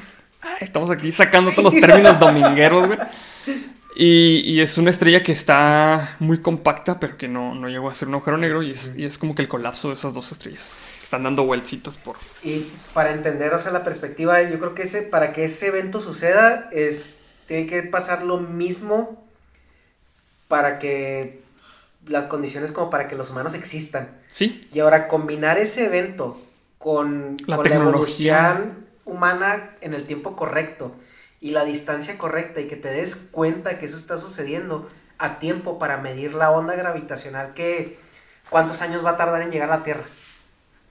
Sí, bueno, o sea, la, se supone que la gravedad se propaga a la velocidad de la luz. Entonces, si durante ese suceso dura años, pues tienes ahí esos, años para detectarla, ¿no? Entonces, yo me supongo que algo así tiene que suceder para que podamos medir o podamos detectar o podamos hacer algún experimento para saber qué es la energía oscura y la materia oscura. Esperemos que no pase mucho para poder saber qué, porque no me quiero a la tumba con esas interrogantes. O, puede ser incluso hasta clústeres de gravedad, o sea, burbujas que se quedaron ahí. Pues sí. O sea, no necesariamente, o sea, nosotros asociamos materia con gravedad porque lo que crea la gravedad es la materia. Sí. Pero, o sea, el universo es tan vasto y tan eh, inexplorado que igual puede ser un fenómeno que ahorita no hemos teorizado. Sí, pues es que no es, o sea, nuestra visión del universo está muy limitada por, eh, o sea, el universo visible por los rayos de luz que se han expandido hasta allá, que son los que podemos ver. Pero pues en otro lado puede ser totalmente diferente. Que ahora entendemos, por ejemplo, que con ese experimento, ah, que la gravedad se mueve por ondas. Sí. Entonces, así como por ejemplo, si lo ves en una perspectiva como el océano, que de repente encuentras este eh, clústeres de agua dulce en medio del, Del agua salada. salada. O sea, a lo mejor, o sea, yéndonos como en paralelismos o metáforas, pues podría ser un, un clúster gravitacional que pues a lo mejor una onda que se quedó ahí como, como blubber, flubber, ahí Sí, sí. en el espacio eh, coexistiendo en un delicado balance entre galaxias. Ahora sí que sacar los hongos. Sí. Pues sí. Yo creo que a lo mejor eso le falta a los científicos de hoy en día, ¿no? Pues fíjate que de Berkeley salió el LSD. ah, sí. Pero el LSD era como para control mental, ¿no? Tengo entendido. Pues lo quisieron implementar así. Pero pues ahí está, güey, el antecedente de que los hongos nacen de las universidades. A las drogas sintéticas, pregúntale a Walter White. Sí. Ay, güey, pues Arnoldo. Yo creo que ya llevamos cuánto, como. No sé, como tres horas. Güey, llevamos tres horas casi media. Y si aquí nos quedamos, Sí, le podemos sí, seguir, si güey. no se acaba la memoria de la cámara, aquí le podemos seguir. Sí, no, ya, vamos en la segunda. Pues yo creo que aquí le dejamos, ¿no? Vamos cerrando porque a ver si no nos cierran los orientales. No, pues no, No, te creas, pues- nunca cierran. Eso no cierra. Ándale, Pero pues. Muchas gracias, ¿eh? No, gracias a ti por invitarme. Estuvo muy amena la plática, muy chida. No, muchas gracias. La verdad es que esta plática me la venía saboreando desde hace mucho tiempo. Espero que haya cumplido tus expectativas. Sí, espero también que tú no te hayas aburrido. No, no, pues yo puedo hacer esto durante horas. Y pues, I can do this all day. sí, ¿verdad? No, y pues yo creo que vamos a tener que, que repetir el ejercicio un Sí, día claro, de estos. claro que sí. ¿Sale? Con gusto. Muchas gracias, ¿eh? Pues bueno, Nos veremos en el en futuro. el futuro.